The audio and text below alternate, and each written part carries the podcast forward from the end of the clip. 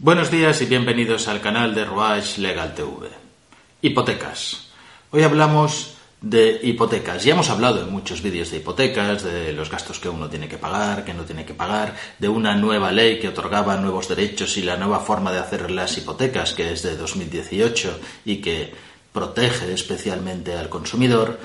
Y si bien haremos un pequeño resumen al final del vídeo de aquellos gastos que ya, porque lo dice la ley y porque la jurisprudencia ya la ha interpretado y es de una manera segura y prácticamente consolidada, qué gastos tiene que pagar el banco y qué gastos tiene que pagar el cliente, hoy vamos a hablar especialmente de los productos adicionales a la hipoteca. Cuando tú vas a pedir una hipoteca, el banco te ofrece otros productos adicionales. Hoy algunas sucursales bancarias parecen de todo menos bancos. Venden coches, venden vajillas, venden ordenadores, etcétera, etcétera, etcétera. En realidad, lo que venden es la financiación de estas cosas. Pero no hablamos de estos, hablamos de los productos que tienen relación con una hipoteca, como por ejemplo pueden ser los seguros. Pensemos que el banco es un negocio. El negocio bancario consiste en vender sus productos como en cualquier otro negocio.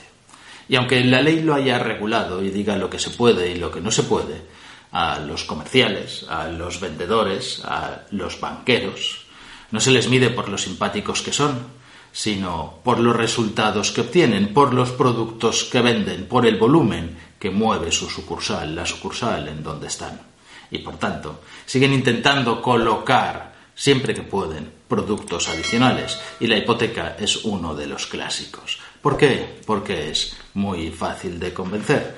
Porque como la hipoteca es una cosa a muchos años, a 20, 30, 35 años, claro, pueden pasar muchísimas cosas en todo este tiempo y aunque tú estés bien, es bastante fácil convencerte de que tienes que comprar que tienes que adquirir seguros por si pasa algo. No solamente eso de suspender la hipoteca durante seis meses si no puedes pagarla, eso es una de las posibilidades, pero también seguros de vida, fondos de pensiones, toda otra serie de cosas que te pueden ayudar a asegurarte de que podrás pagar la hipoteca.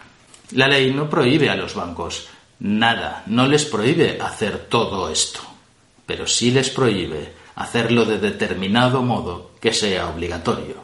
Es decir, ningún producto adicional a la hipoteca es obligatorio. Ni siquiera el seguro contra incendios, que muchas veces os dirán es obligatorio que tengas un seguro contra incendios y tienes que contratar un seguro contra incendios. Mi seguro, el seguro que te vende el banco. En verdad no es obligatorio para el consumidor, es obligatorio para el banco, porque el banco muchas veces lo que hace es venderte a ti una hipoteca y ya ha hecho un negocio y supongamos que te ha prestado 100 a un 2%.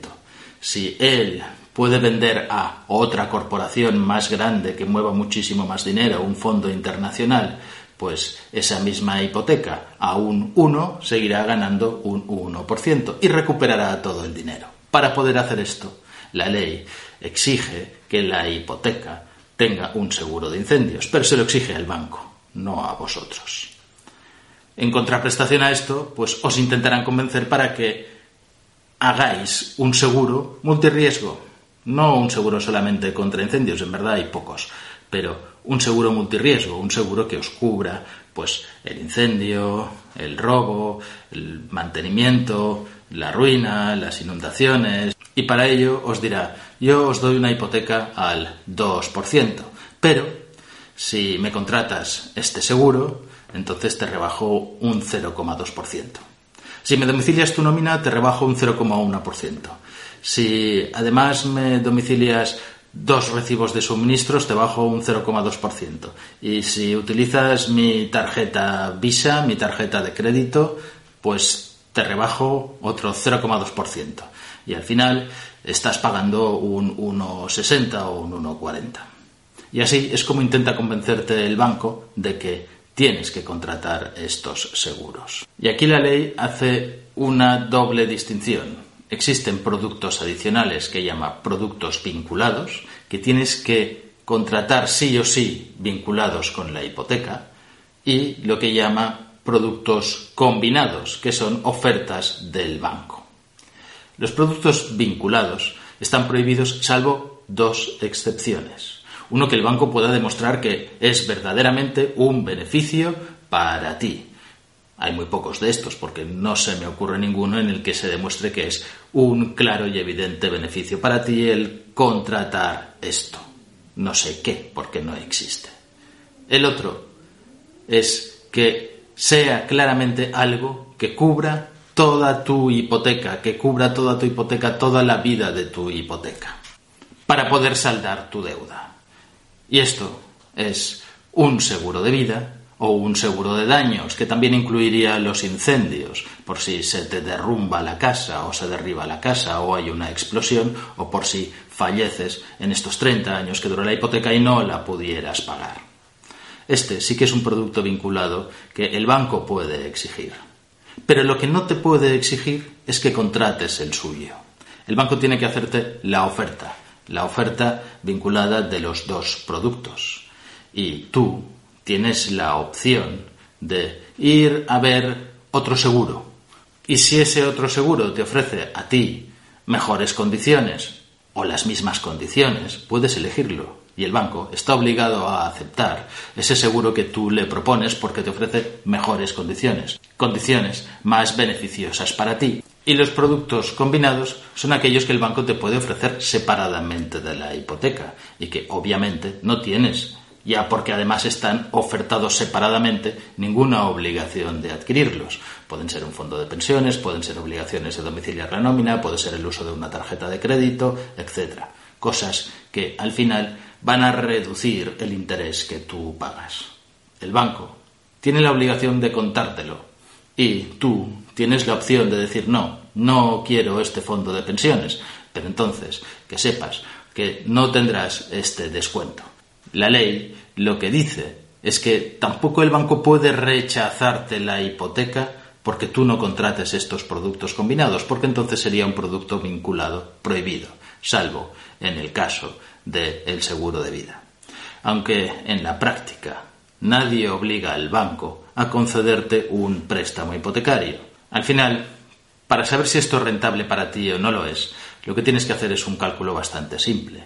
En Internet puedes encontrar muchas calculadoras de préstamos. Pones la cantidad que te prestan, el tiempo, en meses o en años y el interés. Y tú haces el cálculo, pues al 1,6 me sale una cuota de tanto al 2 me sale una cuota de tanto, al 1,85 me sale una cuota de tanto.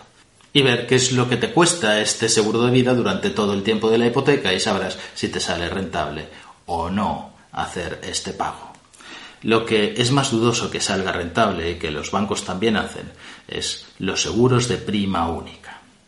Es decir, el primer año que tú haces el seguro, te cobran un seguro que ya cubre durante 10 años o que ya cubre durante 15 años lo que te pueda pasar en un seguro de vida. Y lo pagas todo de un golpe, con lo cual pueden ser, no sé, 12.000 euros de un golpe. Claro, no te das mucha cuenta porque esto va financiado con la hipoteca, pero el banco aquí ha hecho doble negocio. Primero, te ha vendido el seguro por el que estará cobrando una comisión en una prima única y tú, como es dinero prestado, vas a ir pagando junto con la hipoteca un interés por ese dinero que te ha prestado el banco. Así que tenlo claro, no te amedrentes. Lo único que te pueden obligar a contratar es un seguro que salde la cuota, la deuda hipotecaria, la deuda del préstamo que tú tengas por si pasa algo durante la vigencia del crédito. Y tienes la opción de llevar tu propio seguro. En cuanto a los gastos, hay cinco gastos que tienes que tener en cuenta al momento de hacer la hipoteca, además de los de la compraventa. Sobre la hipoteca hablamos en este caso. Lo primero que te pedirá el banco es una tasación, una tasación de la vivienda para saber cuánto vale y cuánto dinero te puede prestar. Los gastos de tasación son a cargo del banco. Lo segundo que tienes que tener en cuenta es que hay que ir al notario. Cuando tú vayas a firmar la compraventa, irás al notario y también firmarás la hipoteca. Estos gastos, los honorarios que te cobre el notario, son a cargo de los dos. Inicialmente se discutía mucho, decir, hombre, pero la hipoteca, la escritura de hipoteca original se la queda el banco, ¿por qué tengo que pagarla yo?